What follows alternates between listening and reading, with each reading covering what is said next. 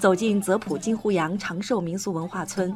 在胡杨之春农家乐里，一支由村民自发组建的乐队正在弹奏着独塔儿，表演着村里独有的已列入自治区非物质文化遗产的舞蹈——乔康麦西莱普。这一下子就吸引了不少游客围观欣赏。村里宜人的景色、淳朴的民风，让游客赞不绝口。很有民族特色，和内地不一样。老乡看着都很慈祥，很淳朴。面、烤肉、大盘鸡、辣子鸡，这些基本都吃了，很合我们的胃口，吃了还想吃。在泽普金湖阳长寿民俗文化村石板路两旁，砖红色的安居富民房，古香古色泥巴垒成的农家庭院整齐排列，每家每户的房后空地都散养着鸡、鸭和羊，核桃树上挂满了果实。一座座小院儿，既是村民的家，也是农家乐、小百货店、旅游纪念品店。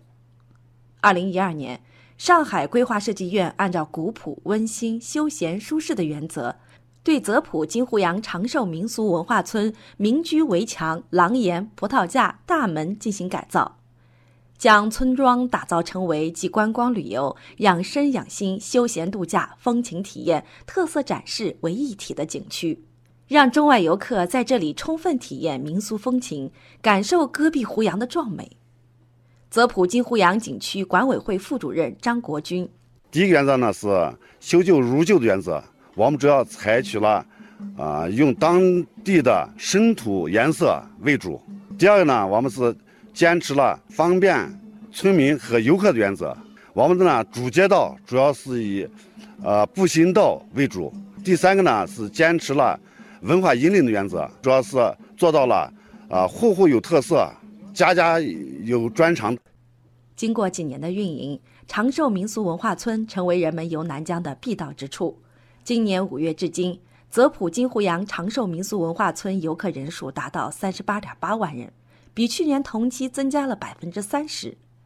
不少内地旅行社前来踩点儿，开发旅游线路。湖北翱翔国际旅行社新疆市场负责人宋嘉兴，特别是浓厚的这乡土气息、民族特色啊，还有这原生态烤鱼，感觉特别好。这种地方呢是其他景区感受不到的。十月十号首发团，现在大概收了是将近三百人左右了。在全国第四次人口普查中，泽普县八十岁以上老人达一千二百零八人，一百岁以上的老人十六人，被称为长寿之乡。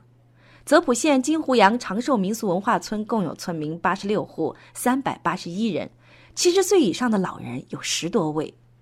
这里的长寿文化和自然景观相融合，在显著位置能看到喜庆的寿字，在游客必经的地方能看到养生知识宣传栏，还可以品尝长寿宴，这些都满足了游客探寻长寿秘诀的好奇心。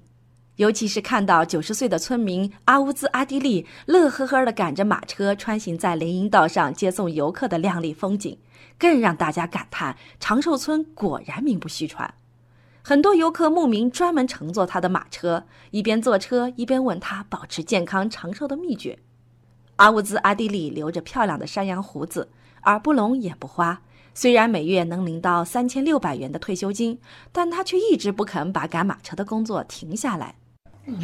成立景区以后，我就在家门口挣钱，现在平均一天一百五十块钱。我很喜欢这份工作，赶马车拉游客，其实并不是为了挣钱，出去见一见外面的新鲜人和事儿，我一天的心情都特别好。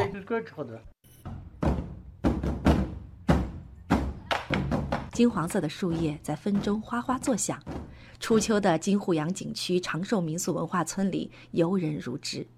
来自四川的李女士在这里赏湖洋美景、品农家美食，还和村民学跳维吾尔族舞蹈。她说：“这里令人沉醉的不仅是景色，还有团结和谐的氛围、多元一体文化的魅力。来了以后，感觉到这个民族很团结的，他们都是很热情的。又看到景色，又看到风土人情。因为今天我们又看到他们在表演，我们就感觉到很高兴，各种文化的交融在一起。”真诚的笑容、美妙的音乐和舞蹈，就是最好的融合剂，让各地游客与当地村民相处起来无拘无束、其乐融融。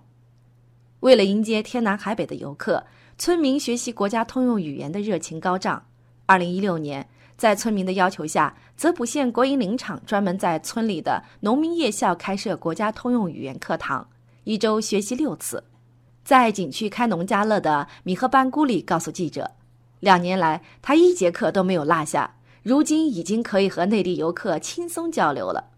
客人说：“啊，你们的饭都是那个家乡饭，菜呀、鸡什么的，我们自己种的、自己养的，所以他们说啊，你们的饭菜都是很好吃的。这边来的客人太多，他们对我们说话，我们又是听懂，做生意又很有用的。”村民安尼瓦尔高中毕业后来到景区区间车服务部，开启了电瓶车。在部门经理刘小平的帮助下，很快进入工作状态。民族团结好了，嗯，我们的景区生意也好了，我们的收入也好，一个月拿了两千五。刘小平，我们在一起很聊得来，因为大家都是真心对待嘛，反正这我觉得我们在这里四五年的时间，基本也就像一家人一样，大家有什么困难或者也是互相帮助，就是合作共赢吧。长寿民俗文化村是泽普金湖洋景区打造的新实景之一，也是泽普县打造长寿健康、休闲养生的长寿文化圣地示范点。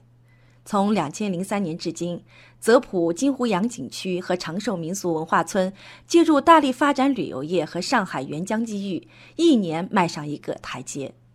在泽普县委和政府的引导下，按照村民的特长和意愿。金湖洋长寿民俗文化村还相继开拓了农民画、石头画、刺绣坊、木器手工艺品等特色乡村旅游新业态。村民艾斯卡尔伊米提：比去年比的话，今年就是游客越来越多。九月、十月份的话，可能不得了了，每天大概最少也就是三十块可以卖出去，一个月下来的话就是一万左右。另外，金湖洋长寿民俗文化村坚持农民增收融入景区运行的原则，围绕吃住行游购娱六要素，从餐饮业、农产品销售、工艺品销售、服务业等方面增加就业渠道。目前，一百二十多人已在金湖洋景区实现了稳定就业。村民努尔奇曼图鲁普一家房屋改造后，打造成了三星级农家乐，带动了家里五口人就业。平均每天营业额三千到五千不等，一年下来，除了吃喝和各种成本，在银行可存十几万。政府发展旅游业，在这里投入了大量的资金，给我们农民创造了挣钱的机会，我们特别高兴。现在村里几乎没有闲人，所有人都实现了就业。随着旅游业的发展，来到泽普金湖洋长寿民俗文化村的游客越来越多。短短几年时间，金湖洋长寿民俗文化村的人均收入从过去的八百元增加到了现在的一万元以上。泽普县国营林场厂长、金湖洋景区党工委委员季新玉：这个人均收入呢，今年预计呢能达到一万两千五到一万三，基本上达到了一户一个以上的就业了。百分之五十的家庭呢，基本上都买了轿车了。它的收入来源是多样化，那以后的重点还是依托于旅游服务业，提高景区服务质量。这个旅游大发展，那农民大致富。